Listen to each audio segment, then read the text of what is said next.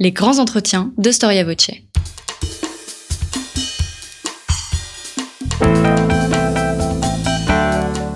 Une émission de la rédaction de Storia Voce.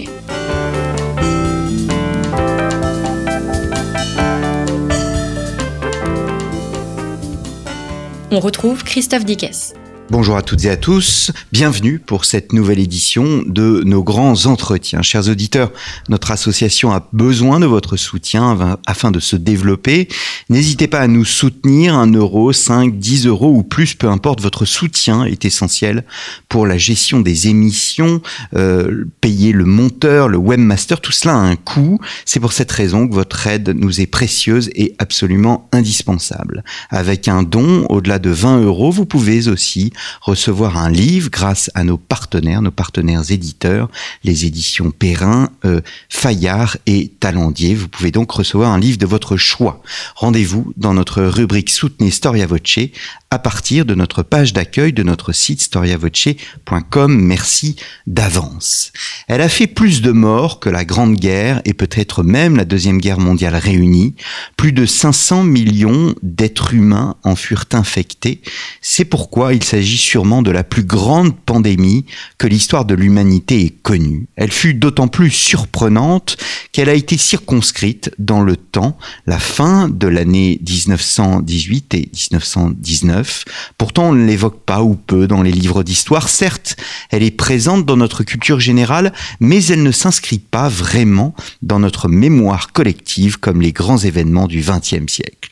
Nous ne savons pas trop au fond de quoi nous parlons. Une fois n'est pas coutume, Storia Voce vous propose une émission consacrée à un virus, la fameuse grippe espagnole. Pourquoi d'ailleurs l'avoir qualifiée comme telle alors qu'elle toucha l'Alaska et la Russie, la Chine et l'Afrique du Sud, mais aussi la France et donc l'Espagne? C'est ce que nous allons découvrir avec Laura Spinet. Laura Spinet, bonjour. Bonjour. Merci d'avoir répondu à notre invitation. Vous êtes romancière et journaliste journaliste scientifique. Je pense que vous êtes la première romancière que je reçois, mais votre livre n'est absolument pas un roman. Il s'agit d'une étude et j'ajouterai d'une étude absolument remarquable. Je dois vous faire une confidence. J'allais euh, vers ce livre un peu arculon, poussé par l'éditeur euh, qui me disait vous allez voir c'est passionnant et effectivement c'est passionnant, mais aussi complètement bluffant. Le travail considérable que vous avez mené à travers le monde. Vous êtes britannique, euh, vous êtes originaire de Londres, mais vous vivez en France, c'est bien cela? C'est ça. Et vous avez publié pour diverses revues euh, scientifiques, le National Geographic, New Scientist, la fameuse euh, revue Nature mhm. également. Et donc vous avez publié chez Albin Michel un livre intitulé La grande tueuse, comment la grippe espagnole a changé le monde. Alors, bien évidemment, nous allons essayer de comprendre ce terme de grippe espagnole, mais peut-être la première question, Laura, pourquoi euh, avoir travaillé sur un tel sujet Comment êtes-vous arrivé à un sujet qui est d'abord un sujet d'histoire? Oui, c'est une bonne question parce qu'en fait, même si je suis, euh, je travaille comme journaliste scientifique, avant 2013, je, ne me suis pas intéressée vraiment aux maladies infectieuses. Mais à partir de 2013, euh, les éditeurs pour lesquels, les rédacteurs pour lesquels je travaille, euh, on commençait à réfléchir sur euh, comment on va aborder le grand sujet de la Grande Guerre, la Première Guerre mondiale? Euh, Est-ce qu'on peut parler de la science de la Grande Guerre? Donc, on réfléchissait sur euh, l'archéologie des champs de bataille les sujets comme ça. Et puis moi, j'étais envoyée dans les Alpes italiennes pour euh, entretenir les archéologues de la glace qui travaillaient au-dessus de 3000 mètres pour euh, désenterrer les restes des, des, des, soldats et des champs de bataille, du matériel euh, qui était euh, caché sous la glace parce que là on a on a on a battu dans la, la, guerre dite blanche, c'est-à-dire euh, le troisième front dans la première guerre mondiale entre l'Autriche euh, et l'Italie. Et là, voilà, maintenant, que les, glaciers euh, fondent, on a tout ce matériel qui sort. Donc, il y a les archéologues qui travaillent là-haut pour euh, récupérer le matériel et pour le reconstruire. Donc, j'ai écrit un article là-dessus et puis je suis rentrée et j'ai dit euh, à mon mari, bon, c'était vraiment émouvant parce qu'on a eu en fait les derniers obsèques des soldats de la Première Guerre mondiale. Et, et lui, il m'a écouté, il a réfléchi et puis il m'a dit, à la fin d'un moment, il a dit, tu, tu sais, on parle jamais de la grippe espagnole. Et je pense que ça a tué plus de monde que la Première Guerre mondiale. Donc j'ai fait mon première euh, enquête euh, Google, j'ai vu les chiffres j'étais euh, bluffé. Bluffé, exactement. Et puis euh, c'est ça comment euh, j'ai C'est comme ça que vous êtes arrivé au Exactement. Sujet. Et donc vous avez mené une enquête de plusieurs années. Je le répète, dans, et dans énormément de pays, vous avez des sources qui viennent de, partout. Pourtant, et on rentre dans votre livre, euh, vous commencez à travailler, euh, vous commencez au 5e siècle avant Jésus-Christ. Vous tenez à remonter dans le temps pour faire en quelque sorte une photographie de l'approche de la maladie et de ce qu'on appelle aujourd'hui une pandémie. Oui, parce qu'en fait, la grippe, évidemment, c'est causé par un virus. Et l'histoire de, de ce virus, c'est une histoire de coévolution, en fait, avec l'homme. Donc, pour comprendre la nature de cette maladie, il faut commencer au début, quand il est euh, comme une maladie humaine, la grippe, et, et, comprendre comment les deux espèces, en fait, euh, ont évolué ensemble. C'est pour ça que j'ai commencé avant, euh, avant notre ère, pour comprendre, euh, voilà, l'histoire de, de, de, de l'histoire de cette histoire, en Hmm. fait. À partir de quand peut-on parler de maladie contagieuse de masse? Bon, euh, probablement euh, depuis 12 000 ans, parce que euh, bon, on spécule un petit peu, mais c'est c'est c'est là où on a, en tant que humain, on a commencé à créer des des des ensembles assez nombreux où euh, un virus pourrait se transmettre et, et survivre en se, en se transmettant. Donc, euh, c'est à ce moment-là où euh, c'était intéressant, si vous voulez, dans le sens euh, de l'évolution, pour un virus de devenir contagieux. Hmm.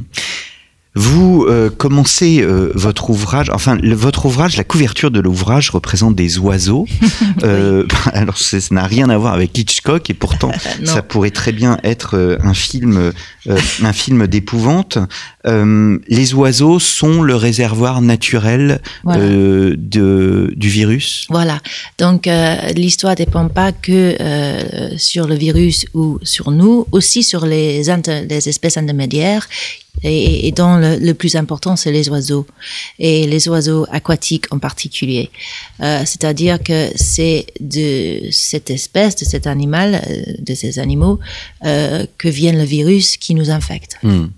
Alors, ce qu'il y a d'étonnant dans votre livre, qui est vraiment au carrefour de la science, mais aussi de la politique, de la représentation, la façon dont on se représente l'autre, euh, vous expliquez que la première grippe unanimement reconnue, euh, elle vient euh, d'Asie, nous sommes au XVIe siècle, et ensuite, évidemment, les Européens vont considérer que toutes les, les épidémies, euh, Mm. d'où qu'elles viennent, en fait, elles n'ont qu'une origine. Mm. Là, pour le coup, ce n'est pas l'Espagne, ça serait la Chine. Vous parlez de 1918 Oui, non, je parle de, de- du, au au XVIe siècle. Ah, D'accord. Ok, oui, mais euh, euh, je pense que c'est la nature humaine de toujours de pointer du doigt l'autre. Mm. Et donc, euh, une maladie infectieuse, ça, ça, ça vient toujours de, de l'autre. Mm. Et donc, euh, ça reflète nos préjugés, euh, nos xénophobies. Et, et, et voilà, on voit ça depuis le, le début de cette maladie, en fait. Hmm. Quand est-ce que, d'un point de vue scientifique, on isole les bactéries? On comprend que la bactérie est à l'origine de euh, est à l'origine des maladies? Alors, euh, parce que, bon, vous parlez là de la théorie des, des microbes en général, euh, qui était euh, découvert, si vous voulez, au milieu du 19e siècle par Pasteur, Koch et d'autres. Là, c'est parce qu'ils ont euh, analysé les tissus des malades et ils ont vu qu'ils étaient infectés par ces bactéries. Euh, là, évidemment, ça a créé un problème en 1918 parce que euh, la grippe, c'était une maladie virale. Virus, c'était un nouveau concept en 1918. Euh, les premiers virus euh, ont été identifiés à la fin de, du 19e siècle. Et le problème, c'était qu'un virus, c'est beaucoup plus petit qu'une bactérie. Hmm. Et on ne le voit pas sous un microscope optique. Donc, il n'y avait pas de moyen à l'époque de le voir, de le visionner, de le Hmm. visionner. Et donc, quand est-ce qu'on a fait le lien entre euh, le virus et la maladie, les bactéries et les maladies Ah, vous parlez d'une façon générale. oui.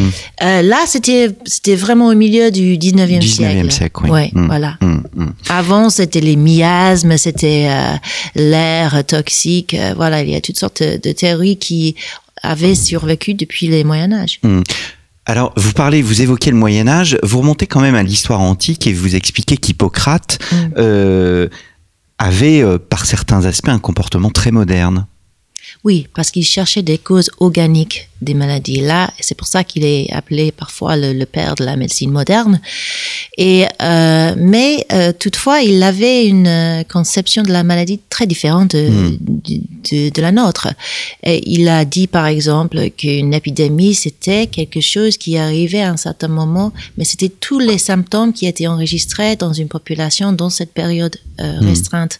Donc, quand il décrit pour, que pour nous, ce qui est pour nous euh, probablement le premier euh, épisode de grippe euh, enregistré dans les archives, il parle, il, il inclut des symptômes qu'on ne reconnaît pas euh, Hmm. pour une grippe, par exemple euh, des problèmes de vision euh, nocturne. Alors là, c'est pas un symptôme de la grippe, mais pour euh, Hippocrate, euh, une épidémie, et il décrivait une, épidémie, c'était tous les symptômes qui étaient euh, qui, qui affectaient la population pendant cette période. Hmm. Au 19e siècle, jusqu'à la guerre, euh, et même encore un peu après la guerre, on a une vision des maladies, des épidémies, comme une sorte de fléau, de fléau de Dieu. Mm. On, on- on- on ne cherche pas une explication rationnelle? Euh, je pense que c'est une euh, idée très ancienne qui a ressurgi, ressurgi après la Première Guerre mondiale. Je, je, je pense qu'il faut se souvenir que les gens étaient épuisés psychologiquement après quatre ans de guerre euh, quand la pandémie est, est surgie et euh, ils ont vu aussi que la science était impuissante euh, face à, à ce fléau. Donc, beaucoup du monde, même dans les pays riches, même les- dans les pays développés, ont tourné vers la religion, vers les explications. euh, Irrationnelle. Voilà. Ouais, ouais, ouais. Euh, alors, venons-en à la maladie elle-même. Il y a plusieurs vagues d'intensité. Ouais. En fait, c'est ça, ça c'est une caractéristique des pandémies de grippe euh, en général. Et on a vu euh, trois vagues en fait de la pandémie de 1918. Première au printemps du 1918, printemps du de l'hémisphère nord. Euh, donc les premiers cas ont été enregistrés en mars. Et cette vague-là était assez euh, pas pas très grave. C'était pas très différent d'une grippe saisonnière. Il est il a reculé euh, vers juin. Et puis il y avait une deuxième vague dans l'automne qui était beaucoup plus létale presque pas euh, connaissable, reconnaissable par rapport euh, à la deuxième vague, à la première vague, pardon. Et puis, euh, il y avait une troisième vague dans les premiers mois de 1919 qui était intermédiaire euh, en termes de sévérité entre les deux premiers, premières vagues. Hmm. Quels sont les symptômes de cette maladie? D'accord. Donc ça commence en tous les cas comme une grippe saisonnière avec euh, fièvre, mal à la gorge et mal à la tête. Et puis dans une minorité de patients, et j'insiste sur le mot minorité, euh, ça s'aggrave. Donc euh, la personne, le visage devient bleu et puis noir. Euh, la personne saigne depuis euh, le nez et la, bou- la bouche. Euh, elle a du mal à respirer. Et euh, quand le corps est entièrement noir, euh, à, à, ce moment-là, il n'y a pas d'espoir en fait de, de, guérison. De, de guérison. Euh, on va mourir pendant des heures ou des jours. Hmm. On sait d'où vient l'origine de, de, du virus? Non, la réponse courte est non. En 2018, on ne sait pas. Euh, la seule certitude qu'on a, c'est que c'était pas espagnol en fait. Ça, c'est. Nous allons revenir sur le terme garder pour, mais mais, sur l'origine. Aujourd'hui, on a trois théories qui correspondent à des origines en Chine, mmh. euh, au Kansas, aux États-Unis et en France, dans un camp militaire britannique à Étaples, juste au sud de, de Boulogne-sur-Mer. Mmh. Ouais. Mmh. Hmm.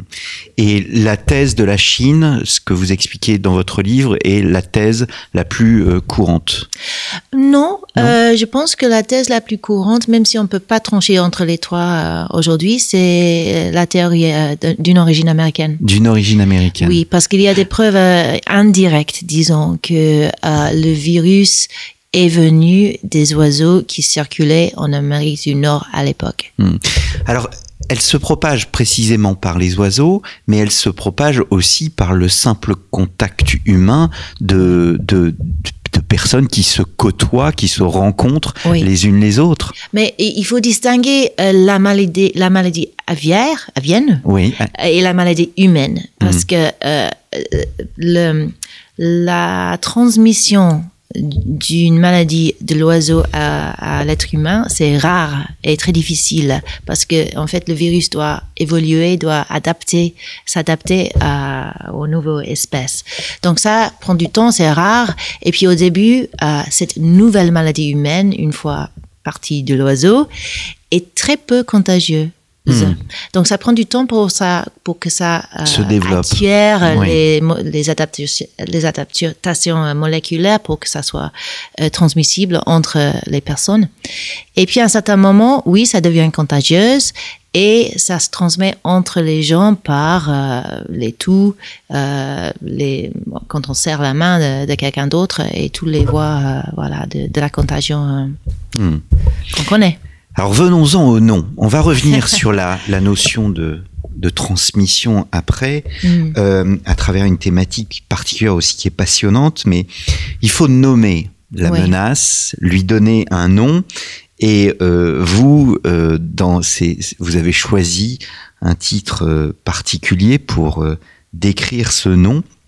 C'est la maladie 11. Mm. Pourquoi la maladie 11 Et pourquoi a-t-on appelé cette maladie la grippe espagnole? Oui. Bon, maladie 11, en fait, c'était le nom qu'a donné euh, les médecins militaires français à cette maladie quand il est paru pour la première fois. Et je pense que j'ai utilisé ça comme euh, le titre de mon chapitre sur euh, la nomenclature des maladies parce que je pense que ça évoque assez bien l'ambiance, l'atmosphère de l'époque de censure, de, de, de vouloir pas baisser la morale des populations pendant une guerre. Et donc, ils ont caché, en fait, la nature de la maladie, ces médecins militaires. Mais, euh, euh, la censure a une partie importante à jouer dans ce, ce, cette histoire parce que euh, voilà l'Espagne qui était neutre dans la guerre, qui n'a pas censuré sa presse.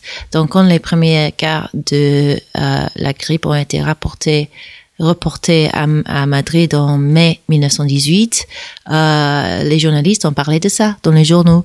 Et tandis que la maladie a été aux États-Unis, en France, en Grande-Bretagne depuis des mois ou des semaines déjà. Mais parce que ces, ces pays-là étaient en guerre, ils ont censuré leur presse, donc pas de nouvelles dans les journaux et donc les gens n'étaient pas au courant. Hmm. Je vous lis. Loin des théâtres euh, de guerre, on suivait les règles habituelles de dénomination des épidémies afin de mieux rejeter la faute sur le voisin. Au Sénégal, c'était la grippe brésilienne et au Brésil, la grippe allemande, tandis que les Danois pensaient qu'elle venait du sud. Les Polonais la surnommaient maladie bolchevique, tandis que les Perses l'attribuaient aux Britanniques. Quant aux Japonais, ils incriminaient leur lutteur. Comme elle éclata pour la première fois pendant un tournoi de sumo, ils l'appelèrent grippe sumo. c'est c'est vraiment, nous sommes dans l'histoire des représentations. Oui, et vous voyez ça aujourd'hui. On parlait euh, l'hiver euh, dernier de, la grippe australienne, quand on a eu une grippe saisonnière assez sévère. Et, et en fait, il n'y avait rien, rien, du tout australien de cette euh, grippe. Il est venu de l'Europe en Australie et puis il est revenu en Europe. Mmh. Donc, c'est toujours cette histoire de pointer le doigt à l'autre. Mmh. À un moment, on a voulu l'appeler euh, d'un nom euh, biblique, Man ou. Mm. La manne, la manne, c'est c'est euh, le, le, pain qui tombe du ciel dans voilà. la Bible pendant l'exode du peuple juif.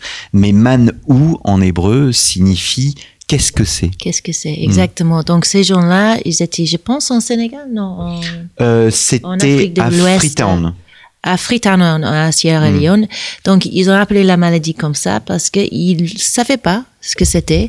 Et donc, ils voulaient attendre pour savoir, mais il fallait entre-temps un nom pour mm. pouvoir discuter de ce, ce, fléau, proposer les solutions, et, et voilà. Mm. Donc, il fallait un nom. Comment les médecins euh, s'occupent de cette maladie? Est-ce qu'ils arrivent à faire un bon diagnostic des choses? Non. Donc, euh, justement parce qu'ils ne savaient pas que c'était une maladie virale, ils croyaient que c'était une maladie bactérienne.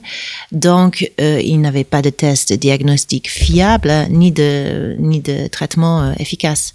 Donc, ils ont essayé tout ce qu'ils avaient, qui était en principe principalement de l'aspirine, dites le wonder drug en anglais, je sais pas ce qu'on dit en français, le médicament merveilleux oui. Euh, qui en principe baisse la température, réduit l'inflammation euh, si c'est pas surdosé. Mais euh, ils avaient très peu d'autres. Ils n'avaient pas de vaccin contre la grippe, ils n'avaient pas de, de antibiotiques évidemment parce qu'ils s'étaient pas encore inventés, ni de médicaments antiviraux. Il faut dire que même si la grippe est une maladie virale, les antibiotiques auraient pu être utiles parce que la plupart des morts sont morts de, de complications euh, secondaires bactériennes, en fait la, la pneumonie. C'est mm. la pneumonie qui, a, qui les a tués. Mm.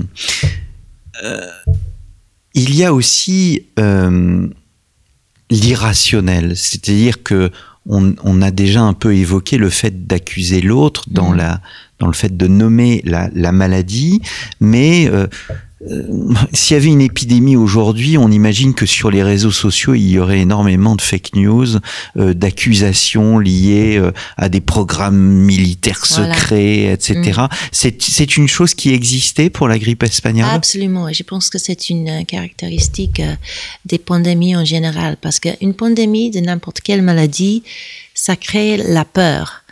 Et euh, quand les gens sont, euh, sont euh, peureux, il, il, ça crée des rumeurs, ça, ça, ça nourrit les rumeurs.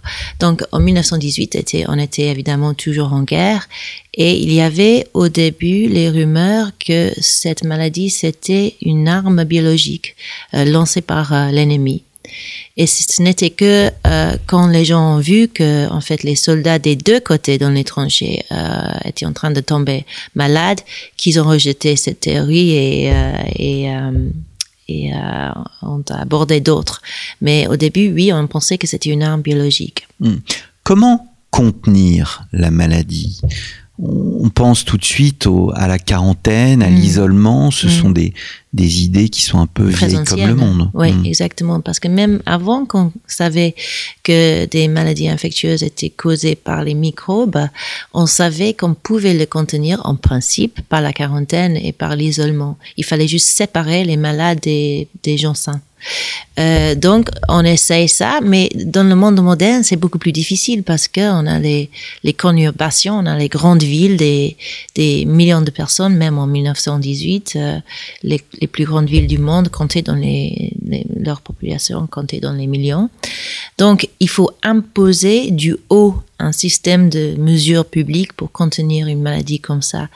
Et euh, très peu de, villes dans le monde avaient les, ressources, les, pouvoirs en fait, de faire, de pouvoir faire ça efficacement.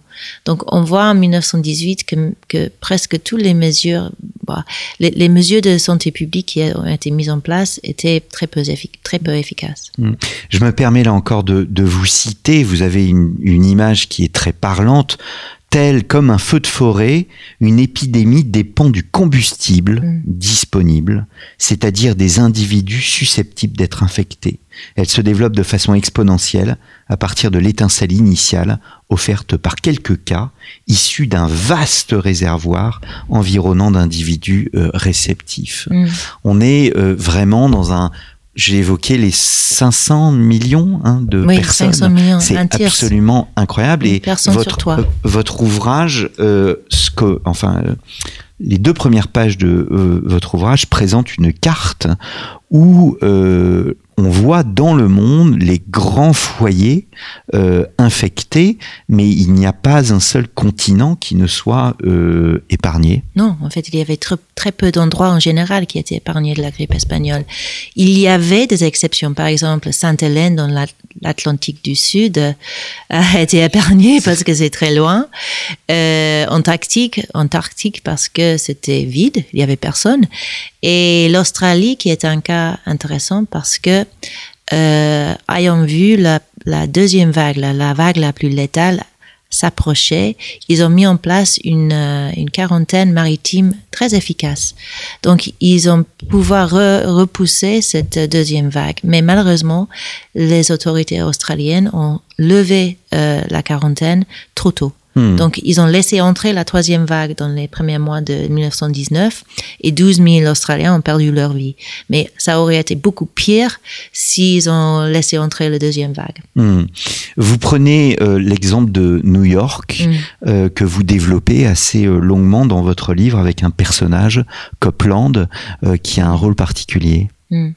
Donc c'était lui le, le commissionnaire euh, Mhm. de santé pour la ville, euh, un homme intéressant en principe parce que c'était un homéopathe et un chirurgien de, de l'œil, euh, qui est une combinaison, combinaison qui nous, nous Nous étonne. nous étonne aujourd'hui. Mais en fait c'était c'était pas très bizarre à l'époque parce qu'on n'avait pas vraiment distingué à l'époque la médecine conventionnelle et la médecine pas conventionnelle.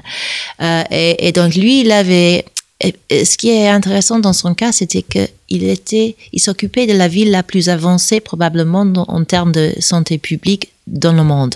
Mais en même temps, il avait, il, avait d'autres problèmes. Par exemple, New York, c'était le point d'embarcation pour les troupes américains qui allaient en Europe. Et Woodrow Wilson, qui était le président américain à l'époque, voulait euh, à tout prix pas arrêter les transports.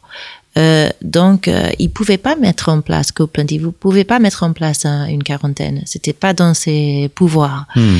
Donc, il fallait contenir cette fléau autrement. Et donc, il a, par exemple, il a, comment dire ça, il a décalé euh, l'heure de pointe en changeant les, les heures de fermeture des usines, des magasins et tout ça Pour qu'il y ait moins de pour personnes qu'il qui y se ait moins de croisent. personnes qui se croisent en même temps dans le métro, par exemple. Hmm. Et, et il a mis en place un système de centre de triage pour les patients à, à- à travers le- la ville. Et il a pris une décision qui était très controversée à l'époque. Il n'a pas fermé les écoles. Donc normalement, la réaction euh, immédiate des autorités dans un cas de pandémie, c'était de, c'est de fermer les écoles, parce qu'on regarde les enfants, on pense aux enfants comme des véhicules idéaux d'infection. Mais en fait, euh, avec, dans une ville avec beaucoup de- d'immigrants, avec beaucoup de pauvres qui habitaient dans les, les appartements très, euh, bah, très malsains, Mhm. euh, où il y avait par exemple 10 personnes par salle, par chambre. Euh, les enfants étaient mieux euh, À l'école. à l'école que dans leur surveillés chambre. dans Mhm. leur chambre. Donc, il, gardait les écoles ouvertes et en fait, il a à peu près protégé les enfants de l'âge de l'école à New York cet automne, cet automne-là. Hmm. Est-ce que précisément il y a des catégories de population qui sont Oui. plus touchées que d'autres, plus d'hommes que de femmes, plus de euh, une certaine tranche d'âge C'est une excellente question parce que jusqu'à la fin du, 10 du 20e siècle, on pensait à la grippe comme une maladie démocratique. Mais en fait, pas du tout. Si vous regardez les chiffres euh, euh, pour 1918, c'était les pauvres, les ouvriers, les immigrants, les minorités ethniques qui étaient les plus touchés. Euh, donc, euh, euh, pas pour les raisons qui évoquaient les eugénistes à l'époque, c'est-à-dire qu'ils étaient inférieurs constitutionnellement, mais parce que justement, ils n'avaient pas d'accès aux soins médicaux, ils avaient souvent d'autres maladies, ils étaient mal nourris, ils vivaient dans les, appartements pas sains. Et donc, voilà, pour toutes ces raisons-là, on voit cette variabilité qui est avec le, qui a une corrélation avec euh, l'inégalité socio-économique. Mmh. aussi, il y a une inégalité à travers les, les cours d'âge, c'est-à-dire que cette grippe était les, les, les, personnes les plus vulnérables étaient les plus jeunes, les plus âgés, et puis hmm. aussi une troisième groupe qui était très intéressante. C'est les adultes âgés entre 20 et 40 ans. Euh, plutôt les hommes, euh, les hommes étaient plus touchés que les femmes, euh, à l'exception des femmes enceintes qui étaient, qui mouraient et qui euh, subissaient les, les avortements spontanés à, à des taux vraiment choquants. Hmm. Et, et, donc euh, voilà, c'était pas, c'était variable à travers la population en termes d'âge aussi. Hmm. Est-ce que Laura Spinet, il faut être égoïste? Quand il y a une épidémie comme cela? À l'époque, oui, parce que les médecins, comme j'ai dit, étaient presque impuissants et parfois même des véhicules de contagion eux-mêmes. Parce que de, de j'allais dire, euh, dans le cadre d'un fléau oui. comme cela, la première réaction des personnes, c'est d'aller vers l'autre, d'aider les autres, d'ouvrir sa porte, de tendre la main Or, c'est tout le contraire qu'il faut faire. Je, je, ne sais pas. Je pense qu'il y a. Euh, c'est très intéressant et c'est pas. Ça n'a pas été vraiment étudié. Quelle est la réaction première dans une pandémie? Je pense qu'il y a beaucoup d'évidence en 1918 que les gens s'entraidaient mais euh, il y a aussi un instinct égoïste de, s'éloigner de l'autre, de, ne pas toucher l'autre pour peur de maladie, de contagion. Et je sais pas euh, lequel des deux réactions prime en fait. Ça dépend évidemment le contexte, s'il y a des soins disponibles, si les médecins sont efficaces. Les médecins aujourd'hui sont beaucoup plus efficaces. Ils ont euh, les antibiotiques dans leurs armoires, ils ont des antiviraux, les médicaments antiviraux, ils ont le vaccin, mais ça c'est plutôt euh, euh, pour la prévention qu'après euh, l'éruption de la pandémie. Et, voilà, donc ça dépend du contexte, mais je pense qu'en général, oui, on a, on a l'instinct d'aider les autres, au moins nos proches, et euh, non, il faut pas probablement. Il faut que qu'on se ferme dans, sa chambre, on, on, la ferme à clé, et puis on reste à l'intérieur avec euh, de quoi nous, de quoi manger et de quoi boire, mmh. et on s'éloigne de l'autre parce que comme ça, on protège pas seulement soi-même, mais mais euh, on, les chances que la pandémie va reculer plus vite euh, augmentent. Hmm. Vous décrivez tout le processus de, résilience collective également. Hmm. Oui, alors ça c'est un phénomène qui a été étudié, qui a été découvert presque assez récemment par les psychologues. C'est-à-dire que euh, en temps de crise, en temps de menace euh, externe, naturelle souvent, euh, notre définition de soi change. C'est-à-dire qu'on est tous menacés par le même fléau euh, tremblement de terre, je sais pas, volcan, euh, éruption de volcan euh, ou maladie infectieuse. Mmh. Et euh, donc, euh, on est tous dans le même bateau, si vous voulez, et euh, on est tous, donc c'est notre nouveau soi. Et donc, on entre, on entraide, on s'entraide parce que c'est nous, c'est nous le soi. Il y a un nous, il y a une voilà. communauté. Il y a mmh. une communauté qui se crée mmh. et qui se fragmente tout de suite après que la menace est, est retiré. Mmh. Or, euh, l'individu compte. C'est l'individu qui compte d'abord dans ce type de situation euh, et moins, euh, moins la communauté. Ça dépend de la question. Par exemple, si... Ah, je vais vous donner un exemple. Tout de suite après la pandémie, vous voyez à travers le monde les systèmes de médecine socialisés qui commencent à être reconstruits. Et je pense que là, c'est une réflexion de, la réalisation des autorités que pour, euh, pour contenir les pandémies, il faut à aborder ce problème au niveau de la population. On peut pas traiter les individus en isolation, ça marche pas. Il faut prévenir une pandémie et soigner une pandémie au niveau de la population. Hum, hum. A-t-on une idée euh, Ce que vous présentez aussi très bien dans votre livre, c'est le les études sur le sujet. Les études, étonnamment, mais on reviendra sur ce sujet à travers la réflexion sur la mémoire et l'histoire, les études sur la grippe espagnole Mm. ont été très peu importantes. Il n'y en a quasiment pas eu Mm. jusqu'à euh, très récemment. Oui, bah, c'est très intéressant parce que quand, j'ai commencé à rechercher mon livre, il y avait très peu de livres sur la grippe espagnole, euh, je veux dire pour le grand public, mais euh, ils étaient focalisés sur l'Amérique ou l'Europe. Donc, les données les plus rigoureuses, si vous voulez, étaient, venaient de l'Amérique et de l'Europe. Mais ce- ces continents-là étaient les continents les moins touchés par la grippe espagnole?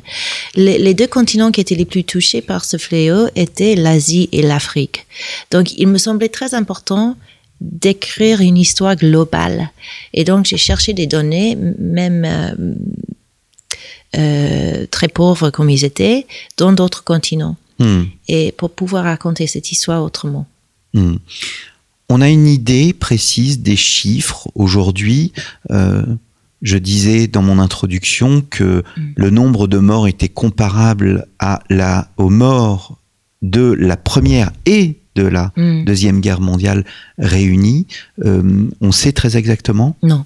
Donc, les- on a un, un- un écart important des estimations euh, aujourd'hui. On travaille avec une estimation de 50 à 100 millions de morts de la grippe espagnole.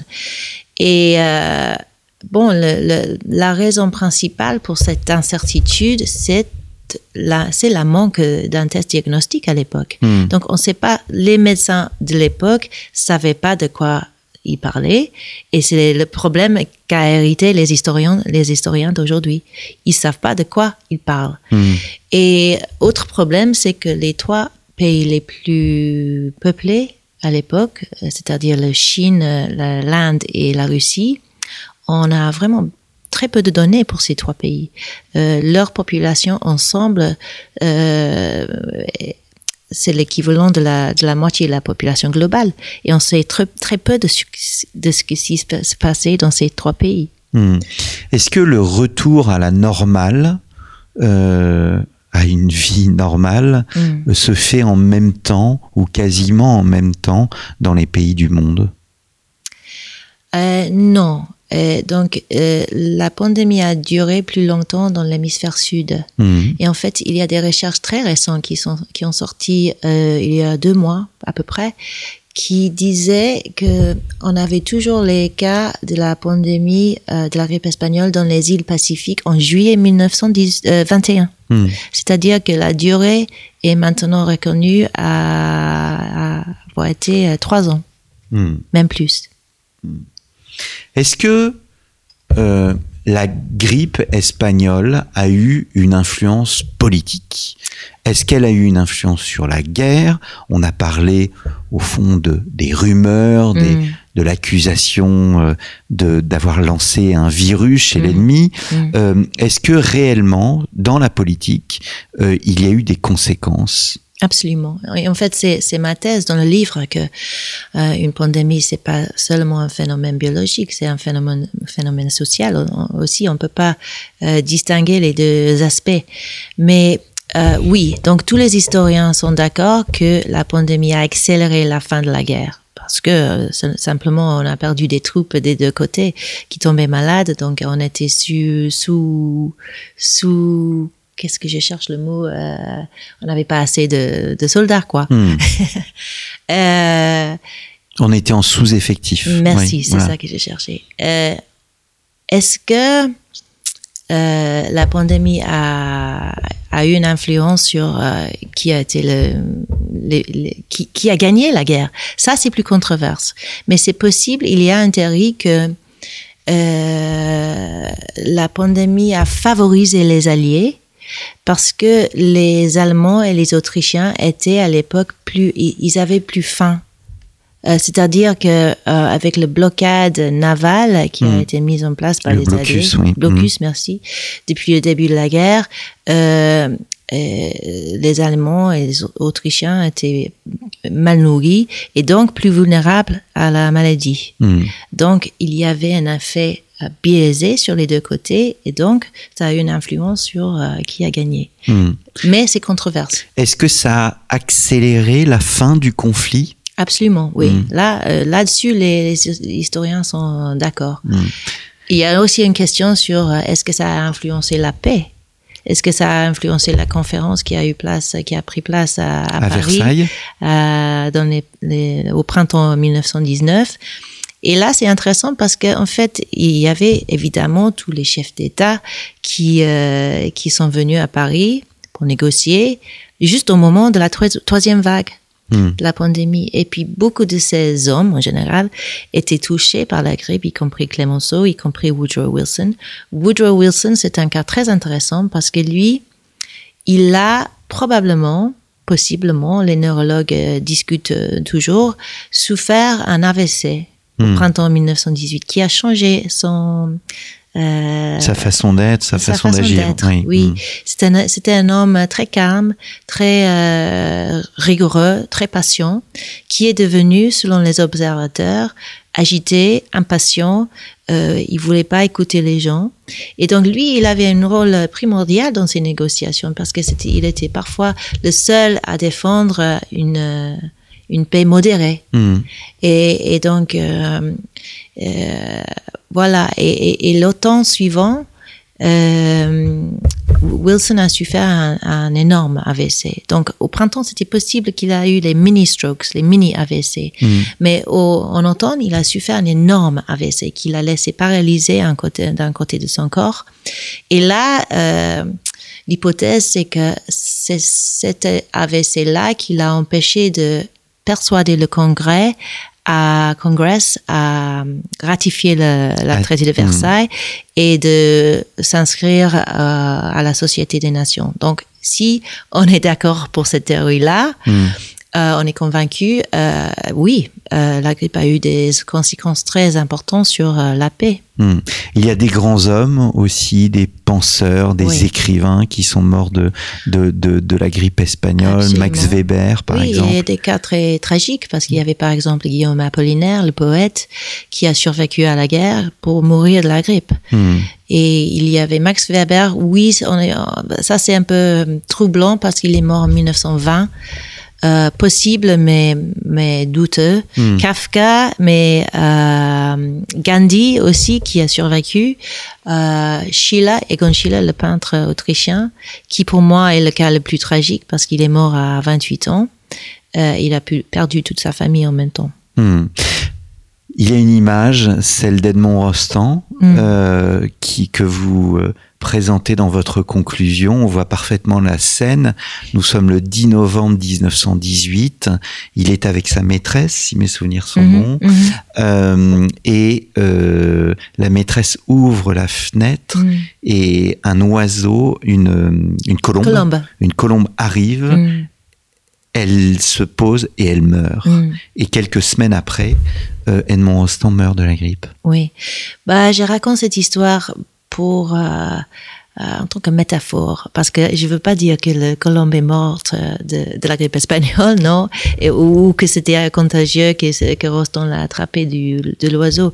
Mais je pense qu'à ce moment-là, à la veille de l'armistice, une colombe blanche qui, qui meurt est assez symbolique. Et puis en même temps, euh, il y a cette, ce fléau qui fait des ravages à Paris. Euh, lui, il est sain et sauf euh, dans le Pays Basque, chez lui, mais puis il monte à Paris pour fêter euh, l'armistice et c'est là où il attrape la maladie, il meurt des semaines plus tard. Donc pour moi, l'oiseau là est un symbole des deux menaces à l'humanité à l'époque, la guerre et la pandémie. Alors pour montrer le décalage entre histoire, mémoire, le fait que la grippe espagnole ne soit pas inscrite véritablement dans notre Non. mémoire collective, mais que qu'il s'agit d'un fait historique euh, oublié, vous avez euh, une image euh, vous reprenez à votre compte les photographies d'Arthur Moll. Euh, et donc, Arthur Moll, je vais vous laisser expliquer comment il prenait ces photos. Donc, euh, il appelait ses œuvres des, des photographes vivants. Photographie vivante. Vivante, oui. Oui, merci. Et en fait, ce que c'était, c'était il a rassemblé les, les gens, euh, en général les soldats, pour créer des images avec ces, ces personnes euh, qui qui euh, qui n'avaient pas de sens euh, quand on était tout près, mais une, une fois qu'on est qu'on s'éloignait, on voyait que l'image euh, s'y distinguait. Donc, par Elle exemple, la, la, la photo, la photographie que j'ai inclus dans mon livre, c'était, ça s'appelle Sincerely Wood- Yours Woodrow Wilson, et c'est la tête de Woodrow Wilson, le président américain.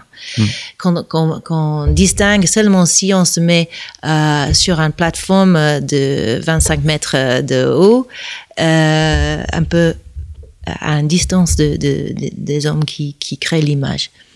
Et là, j'ai utilisé ce- cette image pour, pour euh, euh, bon, c'est une autre métaphore en fait, parce que je pense que la mémoire de la grippe espagnole persiste, mais ça persiste dans les, les, dans les mémoires individuelles en fait.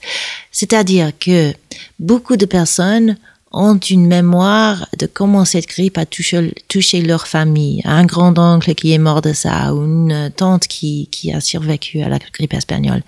Mais ces, ces, ces mémoires individuelles n'ont pas coa- coalescé euh, Coalisées, oui. coalisé, elles se sont pas euh, euh, cristallisées, cristallisées, se, dévelé- merci, se développer. Oui.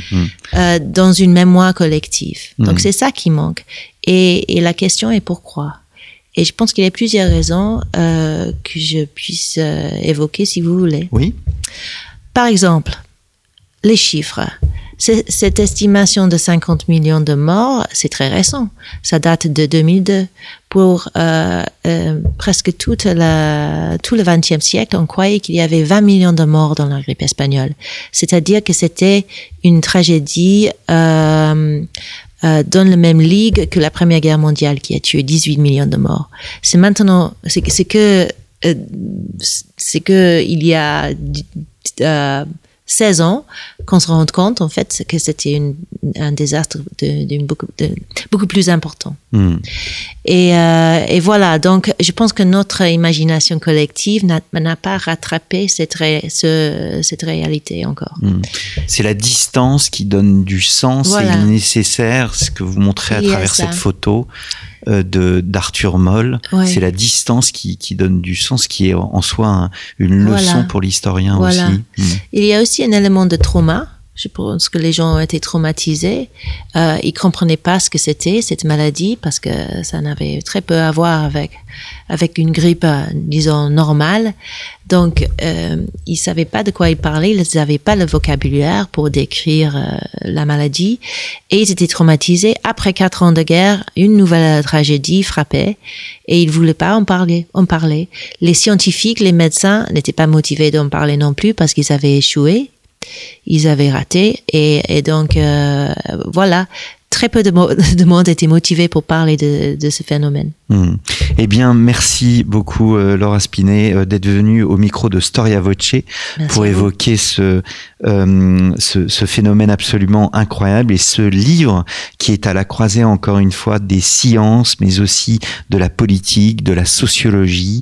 Un livre passionnant qui regorge d'anecdotes, qui se lit comme un roman, mais qui n'est pas un roman, mais une formidable enquête. Donc, Laura Spinet, la grande tueuse, comment la grippe espagnole a changé le monde. Il s'agit d'un livre paru chez Albin Michel. Congratulations for your French. Thank you very much. Et je donne rendez-vous à nos auditeurs la semaine prochaine pour un nouveau numéro de nos grands entretiens.